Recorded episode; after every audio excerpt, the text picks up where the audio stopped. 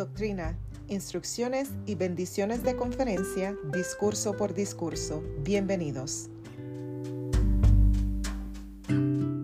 Recuerden lo más importante por el elder M. Russell Ballard. Doctrina. Jesucristo dijo, Yo soy la resurrección y la vida. El que cree en mí, aunque esté muerto, vivirá. La relación con nuestro Padre Celestial y su Hijo, el Señor Jesucristo, es lo más importante esta relación es importante ahora y en la eternidad.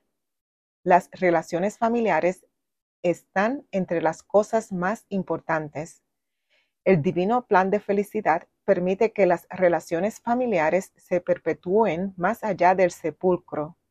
Las ordenanzas y los convenios sagrados disponibles en los santos templos hacen posible que las personas regresen a la presencia de Dios y que las familias sean unidas eternamente.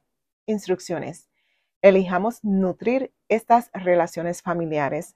La decisión de formar parte de una familia requiere dedicación, amor, paciencia, comunicación y perdón.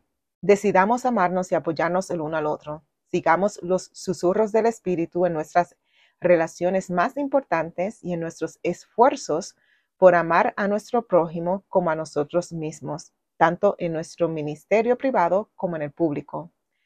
Procuren tener un testimonio de Jesucristo. Un testimonio puro proviene de un corazón que ha cambiado.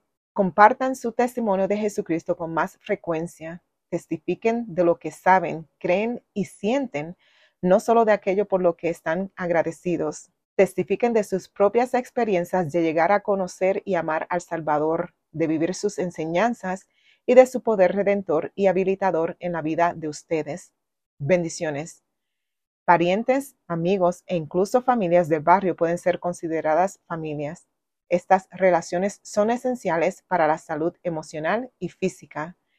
Esas relaciones también pueden brindar amor, gozo, felicidad y un sentido de pertenencia.